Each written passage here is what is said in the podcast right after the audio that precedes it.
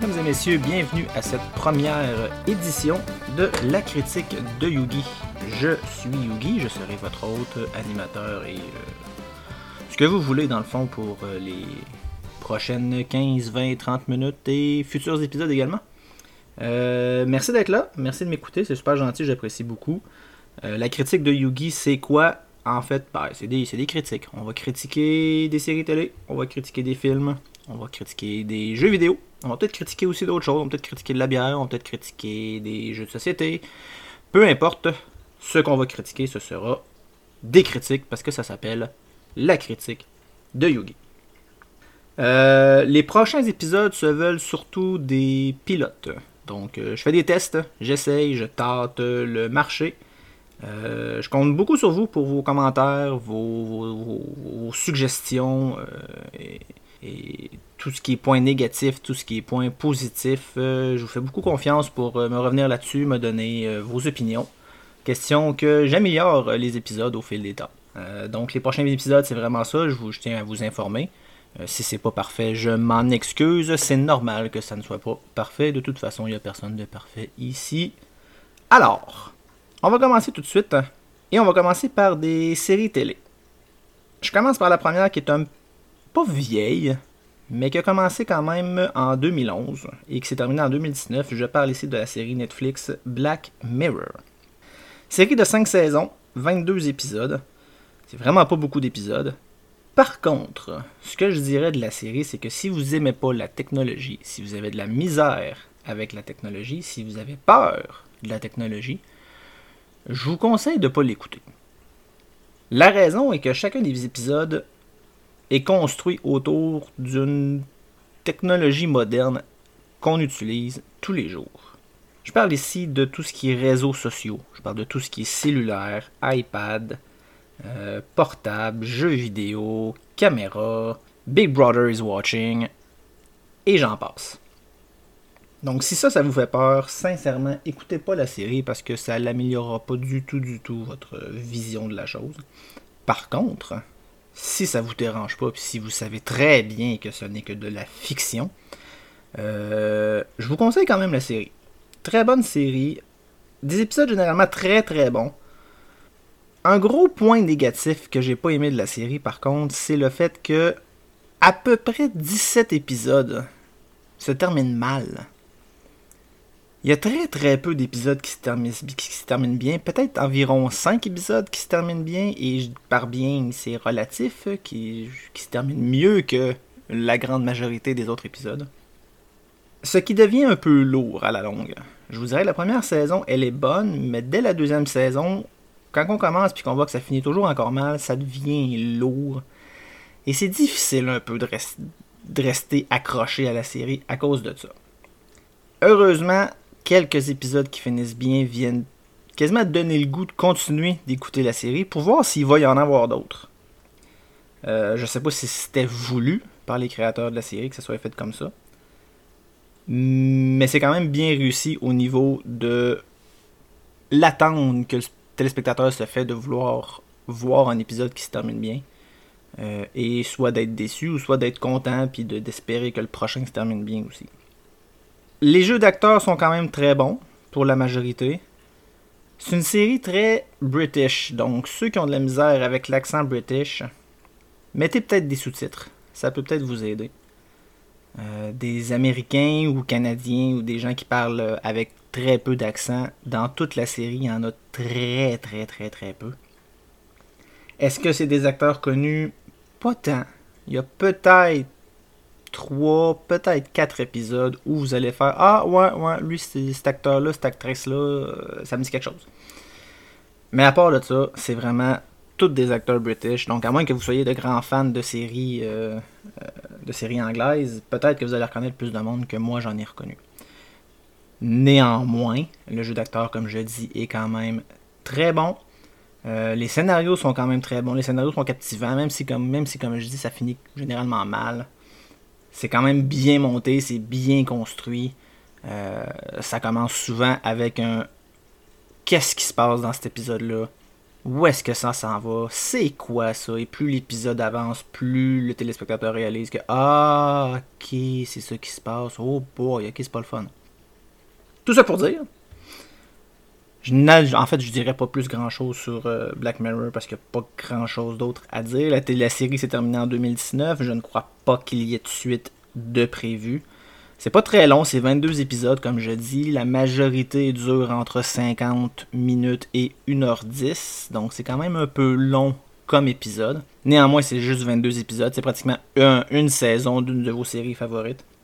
Note générale pour Black Mirror, je donnerais un 7 sur 10 simplement à cause de la lourdeur, des épisodes. Euh, c'est pour ça que je donne pas plus haut. C'est quand même très bon, mais comme je dis, euh, c'est pas pour tout le monde comme série. On continue avec une série particulièrement très récente sur Disney ⁇ série qui a commencé le 15 janvier et qui vient tout juste de se terminer. Euh, ça fait aujourd'hui une semaine que la saison s'est terminée. Vraiment pas une longue saison, 9 épisodes seulement. Euh, c'est une série de Marvel. Donc ceux qui n'ont suivi aucun des films de Marvel, qui n'ont aucun suivi le, tout le long scénario du Marvel Cinematic Universe, comme il est appelé le MCU, euh, vous allez être perdu. À moins d'être un fan des comics, à moins d'être un fan des bandes dessinées, les personnages de Scarlet Witch et de Vision vous diront probablement absolument rien. Et à mon humble avis, vous risquez d'être un peu perdu si vous commencez cette série-là sans avoir écouté au moins trois des films du MCU. Euh, je parle ici particulièrement de Age of Ultron, Civil War, Infinity War et Endgame. Si vous avez vu aucun de ces quatre films-là, et que vous désirez écouter WandaVision, je vous suggère fortement d'écouter au moins ces quatre films-là pour vous donner une bonne idée de qui sont les personnages et qu'est-ce qui s'est passé dans la vie de ces personnages-là pour en arriver à cette série. Série qui vous semblera peut-être un peu bizarre. La série est construite d'une façon particulière. Donc les premiers épisodes se passent en version sitcom et à chaque épisode, on avance quasiment d'une décennie. Donc le premier épisode commence particulièrement, je, crois qu'il commence aux années 70 environ avec le style de la série I Love Lucy. On avance ensuite avec un autre style de série des années 80. On avance avec un autre style de, de série des années 90, ensuite des années 2000 et ensuite des années 2010 pour en arriver à 2021 où là c'est le moment culminant, c'est les derniers épisodes. Donc ça peut sembler étrange, on ne sait pas trop ce qui se passe, pourquoi euh, ils sont pris dans un, dans un monde quasiment virtuel. Et plus les épisodes avancent, plus on finit par en apprendre davantage. La série est vraiment très très très bien montée.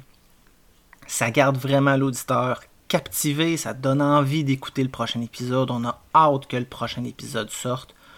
Euh, contrairement à la majorité des séries sur Netflix, la série ne sort pas complète sur Disney ⁇ La série sort par épisode. Donc à chaque semaine, comme à la télé, à chaque semaine, un nouvel épisode euh, est mis en ligne et vous pouvez continuer la série. Donc à la fin de chaque épisode, on a vraiment le goût euh, d'écouter le prochain. On a hâte que le prochain épisode sorte. Et à mon avis, ça, c'est ce qui fait une excellente série. Euh, je parlais de Black Mirror un peu plus tôt. À la fin de chacun épisode, chaque, chaque épisode de Black Mirror est complètement différent. Donc, il n'y a aucune suite logique dans les épisodes.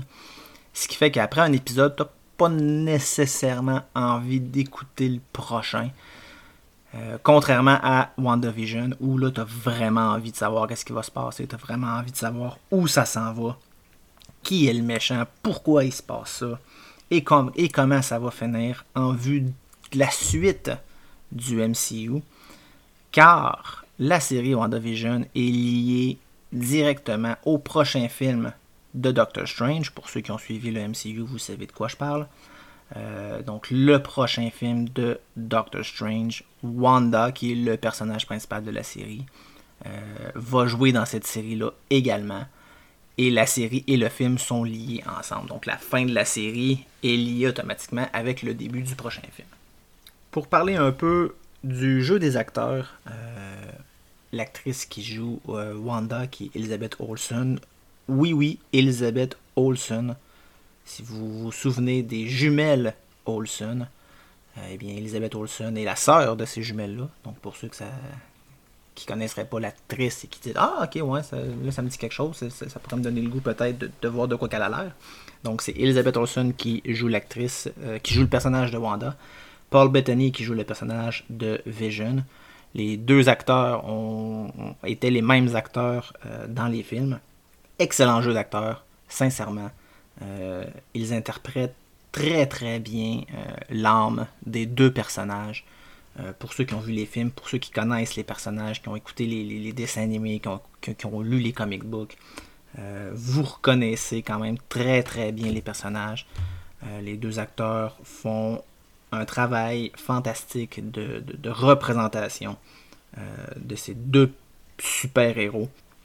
les costumes sont magnifiques. sincèrement, de vraiment très très beaux costumes de, de l'époque des années 70, de l'époque des années 80, 90, 2000, à chaque nouvelle époque, les costumes changent. Les costumes représentent l'époque en général.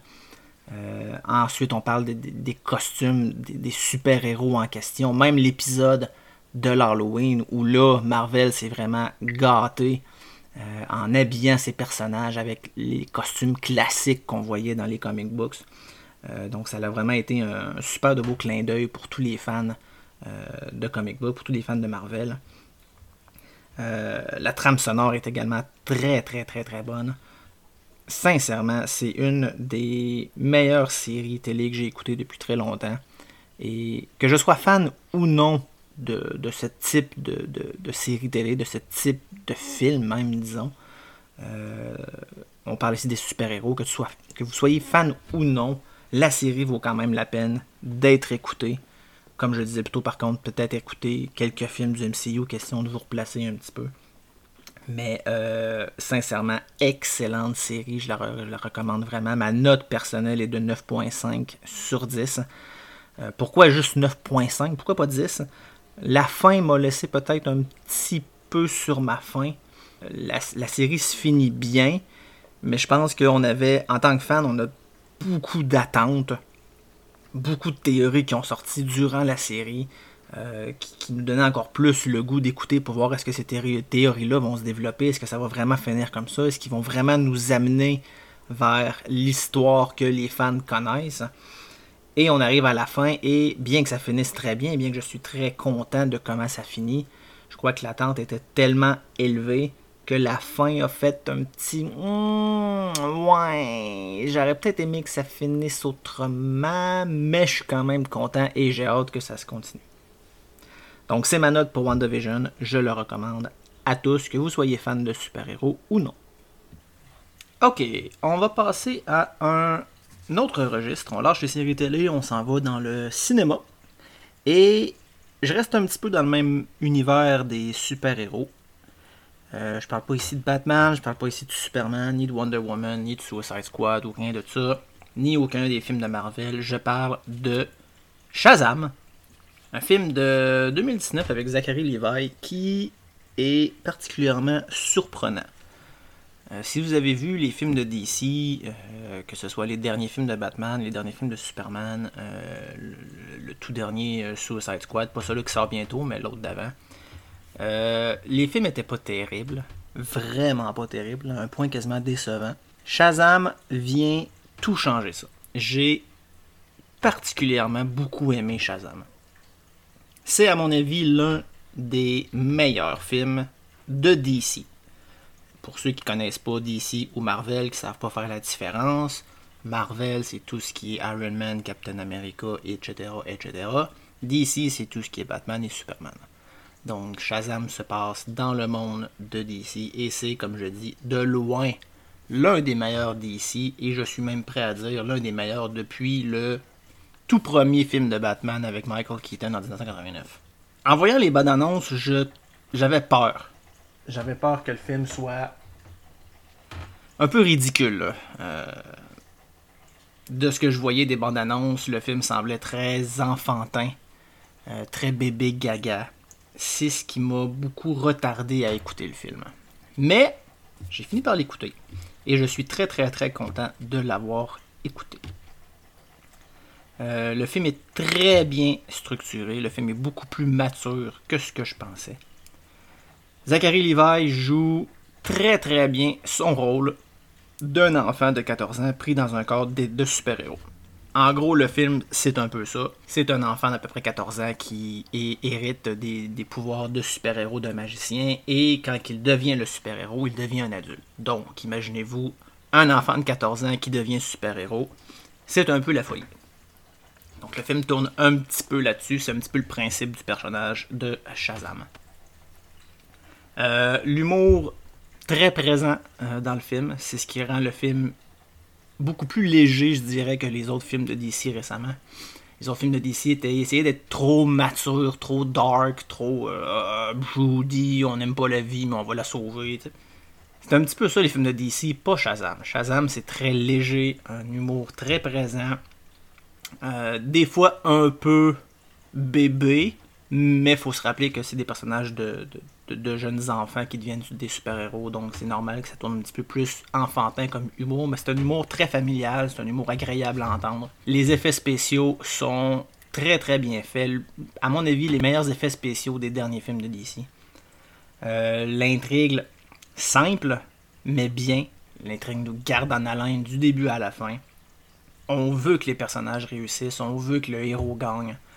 Euh, on, cheer quasiment pour lui durant le film. Euh, beaucoup de petits clins d'œil également euh, aux autres personnages de DC, des petits clins d'œil sur Superman, des petits clins d'œil de Batman, le, sidekick entre guillemets de Shazam est un fan fini de, super-héros. Donc c'est lui qui le guide un peu, qui l'aide à devenir le héros qu'il est supposé être.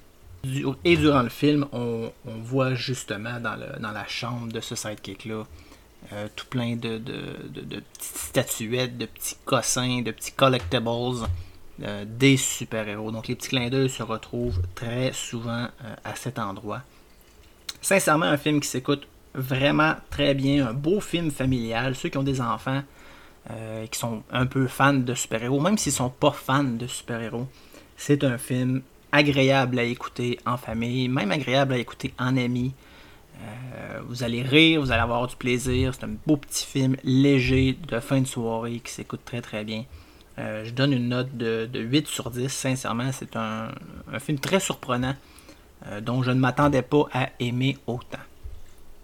Le deuxième film que je vais analyser présentement est un film de 2018. Pas récent, je l'admets, mais quand même. Euh, mettant en vedette euh, Alicia Vikander dans le rôle de Lara Croft. Je parle du film Tomb Raider. Remarquez que j'ai bien mentionné que c'était le film de 2018 avec Alicia Vikander. Je ne parle pas des deux premiers films avec Angelina Jolie de 2001-2003. Ces deux films-là ont, à mon avis, été une joke complètement ratée qui ne représentait pas du tout le jeu. Alors, si vous avez trouvé ces deux films-là crétin, et que c'est pour ça que vous n'avez pas écouté le dernier, le, dernier de 2018, oubliez ces deux-là et écoutez celui-là de 2018. Vaut vraiment beaucoup plus la peine. Euh, ceux qui ont joué aux derniers opus du jeu sur la PlayStation, vous allez remarquer un paquet de similarités. Je pense que le film a vraiment été plus basé sur ces dernières versions du jeu. Euh, les parallèles vraiment entre le jeu et le film sont vraiment très très proches. On voit un petit peu euh, le manoir Croft dans le film qui ressemble tellement à la version qu'on voit dans le jeu. Euh, de l'extérieur, on reconnaît le manoir Croft, on reconnaît ce qu'on a vu dans le jeu, on reconnaît l'extérieur, le, jardin est pratiquement pareil. Le jeu est également très reconnu pour tout ce qui est puzzle. Et euh, on revoit ça dans le film le journal aussi que Lara tient durant toutes ses aventures dans les jeux se retrouve également aussi dans le film. Même le petit radio-cassette que des fois Lara écoute euh, est présent également. Euh, tout ce qui est phénomène un petit peu surnaturel qui est présent dans les films revient également, qu'on voit dans les jeux, revient également dans le film. Un petit peu moins par contre, euh, le côté surnaturel est expliqué dans le film. Beaucoup plus scientifique que ce qu'on voit dans les jeux, mais bon, on parle de jeux ici, on parle un petit peu plus de films qui ont essayé de se rapprocher un petit peu plus de la réalité. Euh, et un autre point aussi qui est très similaire dans les jeux vidéo par rapport au film, à quel point euh, le personnage de Lara Croft mange des volets à pelleter. Euh, durant quand on joue au jeu, on a mal pour le personnage. Croyez-moi, on a encore mal pour le personnage durant le film. C'est vraiment un très bon film d'action, ça garde en haleine. Même le côté histoire qui reste quand même un peu classique euh, l'histoire du père perdu, du personnage qui part à sa recherche, qui, découvre des méchants qui veulent conquérir le monde, bref. Histoire très simplistique, mais quand même très bon. C'est quand même bien construit. Euh, on a quand même envie de voir le personnage réussir. Euh, on a envie de, voir qu'est-ce qu'elle va découvrir également. C'est. Tomb Raider est un petit peu comme Indiana Jones qui a été redéfini euh, avec une héroïne. Je pense que les premiers jeux avaient déjà redéfini le, ce, monde-là, cette vision de l'archéologue aventurière euh, par rapport au personnage d'Indiana Jones qui, est un, qui était un archéologue qui soudainement devenait très bon avec un, lasso et euh, super bon gun et tout et tout et tout. on voit vraiment dans le personnage de Tom Raider, de Lara Croft, qu'elle elle a appris quand même des bases d'aventurière. Donc on y croit un petit peu plus. L'actrice euh, fait vraiment un excellent travail de représentation du personnage. On reconnaît le personnage de Lara Croft dans le film par rapport au jeu. Si vous n'avez pas joué au jeu, vous avez quand même apprécié le film. Comme je dis, c'est vraiment un bon film d'action. Euh, encore une fois, c'est un film léger d'écoute. Vous n'avez pas besoin de. Vous pouvez mettre votre cerveau à off pour écouter le film, puis ça fait du bien. C'est un beau petit film de fin de soirée. Même au niveau des enfants, il n'y a pas trop de violence.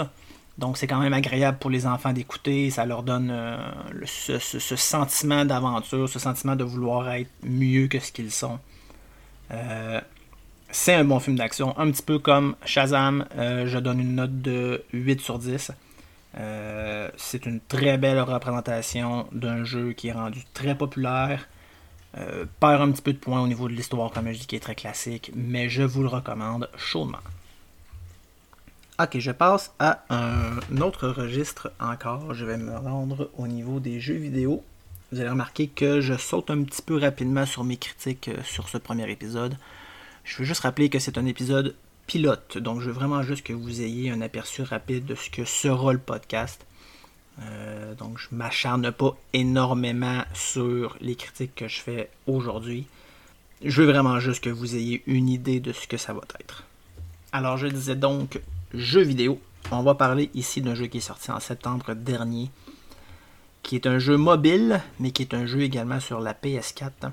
Je parle de Genshin Impact. C'est un jeu gratuit. Et je vais le rappeler, gratuit. Le jeu est massif. C'est très très gros comme jeu. Et il est gratuit je pouvais juste donner une note là-dessus, ça serait. Je pouvais juste parler d'un seul point de tout le jeu, c'est le fait qu'il est gratuit. Vous avez plus de jeux gratuits présentement, à part peut-être Fortnite, mais ça, je ne veux même pas en parler. Le jeu est gratuit, je vais le répéter encore une fois. Donc, vous pouvez quand même dépenser de l'argent une fois que vous avez le jeu. Il y a moyen d'acheter d'autres affaires, d'autres personnages, d'autres ressources dans le jeu. Mais sincèrement, c'est optionnel. Vous pouvez faire le jeu au grand complet sans jamais dépenser une seule scène. Le jeu est open world, donc vraiment une, très très très grande map. Vous avez beaucoup de choses à explorer. Le jeu, le style du jeu est vraiment très très très comparable à Zelda Breath of the Wild. Donc ceux qui ont joué à Zelda, vous allez reconnaître énormément de points dans Genshin Impact. On dirait quasiment que c'est une copie de Zelda. Sincèrement, c'est ce qui m'a peut-être un petit peu déçu du jeu. Euh, bien qu'il est original sur certains points, sur plusieurs points, c'est aucune originalité. On peut glider comme on peut le faire dans Zelda. On peut cuisiner des repas qui va vous redonner du stamina, qui, qui va vous redonner du, euh, du, HP, qui va vous redonner de la magie, entre guillemets, ou plus de défense, plus de force, exactement comme dans Zelda. Vous pouvez escalader les montagnes, vous pouvez nager, les deux actions vont utiliser du stamina, comme dans Zelda. Les monstres ressemblent beaucoup à ceux-là qui sont dans Zelda. Euh, je, me souviens plus du nom des monstres, mais vous allez reconnaître des bokoblins dans ce monde-là, vous allez reconnaître des, des moblins dans Genshin Impact, mais fait différemment. Mais c'est très, très, très, très similaire. Si vous n'avez pas aimé Zelda Breath of the Wild, ben, premièrement, arrêtez d'écouter, quittez, allez-vous-en, je ne vais pas vous parler. Deuxièmement, euh, jouez pas à Genshin Impact. Si vous n'avez pas aimé Zelda, vous n'aimerez pas Genshin Impact non plus parce que c'est vraiment le même style de jeu. Par contre, il est gratuit. Pourquoi pas l'essayer quand même? Le jeu est gratuit. Au pire, vous ne l'aimez pas puis vous le jetez aux poubelles. Au pire, vous, dans le mieux, vous l'aimez puis vous continuez à jouer. Et bien qu'il soit très très très similaire à Zelda comme je le mentionnais, il y a quand même des bonnes différences. Euh, je parle ici que vous pouvez monter de niveau comme tout bon RPG. Zelda, on ne pouvait pas. Là, vous pouvez monter de niveau. Bon, ok, les monstres vont également monter de niveau, ce qui veut dire que le principe, entre guillemets, d'overpower n'existe pas tant dans le jeu. Vous ne serez jamais vraiment plus fort que les monstres que vous, rencontrez. Euh, mais c'est quand même un élément classique d'un jeu RPG que tous les joueurs vont aimer, tous les joueurs qui aiment les RPG vont aimer ce concept-là. Euh, on peut aussi upgrader nos équipements. C'est vraiment là que euh, le point de, puissance va venir avoir un impact. C'est vraiment au niveau de l'upgrade, l'augmentation de vos armes qui va vous rendre vraiment plus fort que les monstres en tant que tels. Euh, faut vraiment bien choisir ses équipements parce qu'il y a énormément d'équipements et ils ne donnent pas tous les mêmes avantages. Donc la même pièce peut donner 4-5 avantages différents, tout dépendant de la pièce que vous prenez. Donc si vous prenez un, je, donne des noms fictifs, un bracelet de pouvoir, vous pouvez ramasser un bracelet de pouvoir qui vous donne un avantage en HP, vous pouvez ramasser un bracelet de pouvoir qui vous donne un avantage en force, vous pouvez euh, avoir un autre bracelet de pouvoir qui vous donne un avantage en magie. C'est très très très complexe, si je peux me permettre. Parce qu'il y a vraiment énormément d'options au niveau de l'équipement. C'est peut-être là que les stratégistes vont apprécier euh, le jeu. C'est vraiment un peu au niveau de l'équipement. Parce qu'au niveau des niveaux, on monte de niveau, les monstres montent de niveau, on continue de se tapocher dessus, puis c'est bien, c'est bien le fun. Mais en upgradant l'équipement, là, on vient rajouter une couche supplémentaire de stratégie.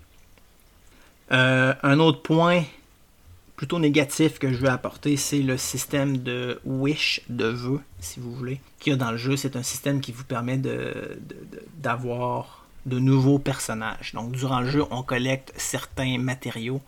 Et quand vous avez assez de ces matériaux-là, vous pouvez faire un vœu et avoir la chance d'avoir un nouveau personnage ou de l'équipement, des nouvelles armes. Euh, point positif là-dessus, c'est que tu peux te retrouver avec de très très très bons personnages. Point négatif, c'est que tu peux aussi te retrouver avec de solides tonnes de marde. Donc tu peux dépenser tous tes matériaux et te retrouver avec des personnages aussi poches que ceux que tu avais, ce qui est un peu décevant. Dans le jeu, il y a aussi des quêtes journalières, des quêtes hebdomadaires, il y a même des quêtes mensuelles. Donc ça, ça peut me donner un petit peu le, goût de rejouer à tous les jours, juste pour, juste pour faire ces quêtes-là et ramasser les matériaux que les quêtes te donnent à chaque fois. Euh, un autre point qui m'a un peu gossé, c'est la quantité phénoménale de euh, ce qu'on appelle en anglais des fast travel points. Étant donné que la map est très grande, euh, bien souvent tu, tu, commences une quête à un point de la map, puis il faut que tu te retrouves complètement à l'autre bout de la map, c'est très très long. Donc on utilise les fast travel pour accélérer le processus. Par contre, il y a quand même un loading time dans les fast travel, ce qui est un loading time d'à peu près un bon 20-25 secondes. Ça brise un petit peu l'ambiance du jeu. Euh, t'es dans l'action, vite, faut que tu ailles à tel endroit, tu fast travel. Et ben, pouet pouet, t'attends 20-25 secondes à attendre que le jeu reload. Et ah, ok, c'est beau, là, ça repart. C'est un peu gossant à la longue. Euh, c'est des choses que moi je n'aime pas dans un jeu vidéo quand il y a trop de loading time. Et là, il y en a beaucoup parce qu'il y a beaucoup de fast travel et c'est pratiquement le seul moyen d'aller de l'avant dans ce jeu-là parce que chaque mission, les quêtes sont éparpillées partout à travers la map. Ça rend un petit peu le jeu désagréable à ce niveau-là. Ma note générale pour ce jeu est d'un 6 sur 10. C'est à mon avis beaucoup trop une copie du jeu de Zelda.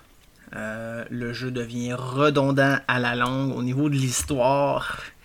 Ça n'avance pas beaucoup, c'est long avant qu'on découvre quelque chose. Les quêtes reviennent pas mal tout le temps les mêmes affaires. Ça rend le jeu un peu plate, à mon avis personnel. Euh, le système de Wish également, comme je parlais, est un petit peu décevant. Le jeu est par contre visuellement très très très très très beau. Euh, il y a un voice-over également, donc les personnages parlent, ce qui est toujours un plus, surtout rendu en 2021. dans un jeu vidéo, si les personnages parlent pas, puis tu es obligé de lire à l'écran ce qu'ils se disent, en 2021, ça devrait plus être le cas. Ça reste un jeu challenging également, étant donné que euh, même si vous montez de niveau, les monstres également montent de niveau, donc ça rajoute un côté un petit peu plus challenging. Tout ça réuni ensemble, en sorte que je ne peux pas donner vraiment plus haut qu'un 6 sur 10. Et maintenant, on passe à la dernière critique euh, de cet épisode, toujours dans le monde du jeu vidéo. On parle d'un jeu qui est sorti tout récemment, en février 2021. Un jeu très très très classique RPG, euh, mais avec des éléments un petit peu plus modernes. Je parle du jeu Bravely Default 2 sur la Nintendo Switch un style de jeu très classique, un mélange entre euh, les jeux de Final Fantasy et les jeux de Dragon Quest. Euh, une histoire très classique, euh, surtout si on les compare à tous les jeux de Final Fantasy. une histoire de. On doit trouver les cristaux élémentaires de feu, d'eau, d'air, de terre. et sauver le monde avec ces cristaux-là. Donc très très très très RPG classique.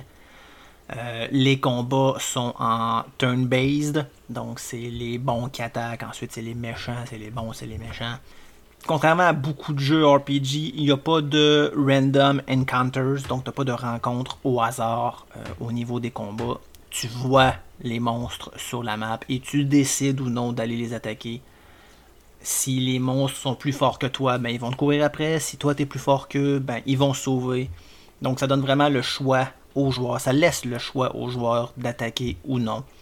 Moi, j'avais toujours le plaisir d'attaquer le plus possible, question de monter le plus de niveau possible et d'être encore plus fort pour apprécier plus le jeu, parce que c'est toujours un peu frustrant de te faire talocher. Euh, ça t'empêche d'avancer, puis là, faut, faut, faut que tu prennes le temps de te battre puis de monter de niveau. Alors que si tu te bats vraiment à tous les combats que tu rencontres, ben ça rend le jeu un petit peu plus le fun évidemment ça donne quand même un très bon niveau de challenge, même si tu joues facile. Euh, tu as différents modes, comme tout plein de jeux, tu as facile, normal, difficile. Même en jouant à facile, tu peux te faire talocher facilement. Il euh, faut vraiment que le joueur prenne le temps de se monter de niveau afin de pouvoir avancer dans l'histoire. Sinon, ben, tu te fais talocher puis t'es game over puis tu dois recommencer. Il faut prendre le temps, comme je mentionnais, de ce qu'on appelle en anglais grinder tes niveaux afin justement d'être en mesure d'avancer plus vite dans le jeu. Il y a le système de job qui fait son grand retour dans le monde du RPG. Par job, je parle, euh, ceux qui ont joué peut-être à Final Fantasy V, euh, vous vous rappelez que les personnages pouvaient avoir différents jobs. Donc tu peux être un, guerrier, tu peux être un voleur, tu peux être un mage, tu peux être un arcaniste, tu peux être euh, un geomancer, tu peux être un paquet de ce qu'on appelle des jobs, donc des petits travaux, qui vont te donner à ce moment-là des stats différentes, qui vont te donner des habiletés différentes, des attaques différentes. Et il y a environ une vingtaine de jobs différents, donc ce qui rajoute un niveau très, très agréable au jeu. Ça, permet aux joueurs de, d'utiliser ce qu'il aime particulièrement. Il y en a qui préfèrent être guerrier, il y en a qui préfèrent être mage. Donc le joueur a le choix de créer l'équipe qu'il désire, l'équipe qui, se sent à l'aise à utiliser. Euh, donc ça donne beaucoup d'options pour le joueur. Ça, j'ai vraiment beaucoup, beaucoup apprécié. Euh, visuellement, un jeu magnifique. Euh, c'est vraiment un mélange de style classique et d'un style un petit peu plus moderne 3D. Trame sonore aussi nous, nous remémore vraiment beaucoup les bons vieux RPG classiques qu'on aimait à l'époque. Même si parfois la musique peut devenir redondante, surtout pour la première partie du jeu. Euh, étant donné qu'on se bat beaucoup, la musique de combat revient très très très très très rapidement. Et même si la musique de combat est très bonne, on finit un petit peu par être tanné de l'entendre. Euh, moi, je prends toujours l'habitude éventuellement de simplement muter la télé, me mettre une autre musique euh, pendant, pendant, que je me bats, pendant que je grind justement à mes niveaux. Parce que sinon, la, musique peut vous rendre un petit peu débile mental. Euh, autre point très positif que j'aime beaucoup, même si le jeu est un classique RPG, on laisse de côté un petit peu le principe de lire à l'écran ce que les personnages font. Donc, comme je le mentionnais dans le jeu d'avant, en 2021, si ton jeu n'a pas de voice-over, tu fais dur. Donc, heureusement, ils ont apporté du voice-over. Donc, c'est très le fun d'entendre les personnages parler. Ça leur donne euh, une âme supplémentaire, ça leur donne une caractéristique supplémentaire. Il y a encore un côté lecture. Ça, ils ont laissé ça. Je trouve ça très sympathique qu'ils aient laissé ça. Euh, ça nous remémore encore une fois nos bons vieux jeux. Mais ils ont vraiment euh, updaté également le style avec le voice-over. Euh, il y a aussi. Il y a, un nouveau élément qui est, à mon avis, très pratique, surtout pour les, les, les fans de RPG qui veulent pas nécessairement passer des heures et des heures à se monter de niveau ou qui n'ont simplement pas le temps de passer des heures et des heures à se monter de niveau. Euh, c'est le système d'exploration bateau.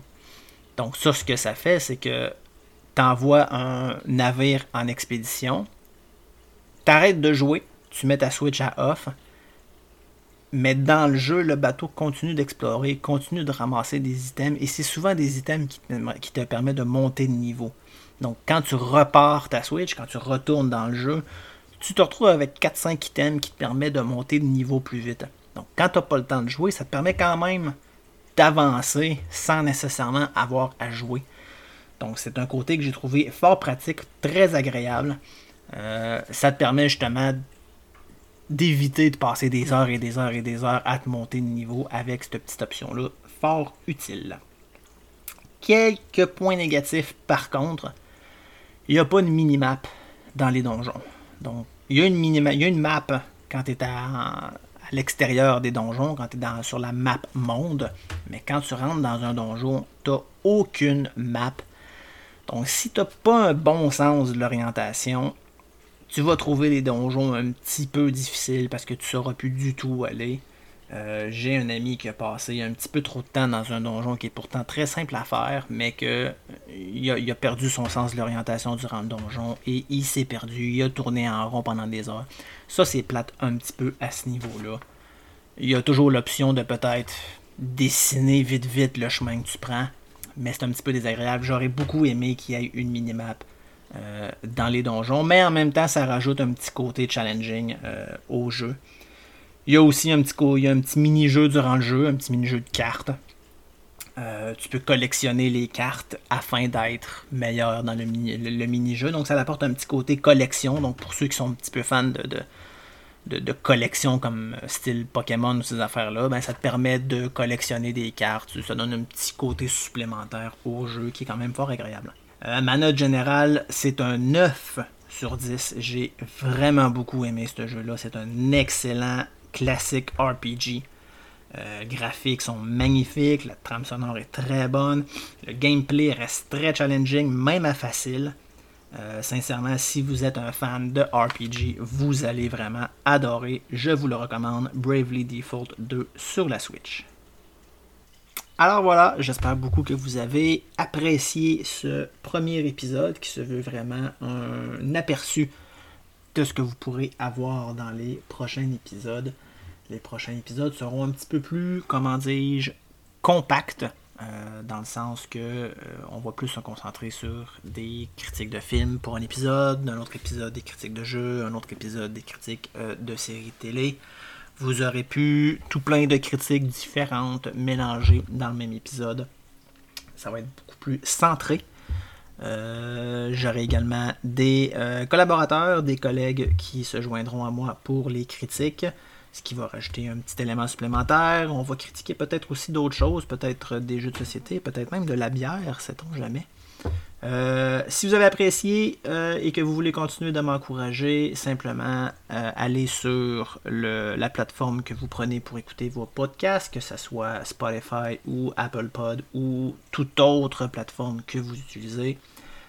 cliquez suivre, cliquez abonner, écoutez-moi, continuez, continuez m'écouter.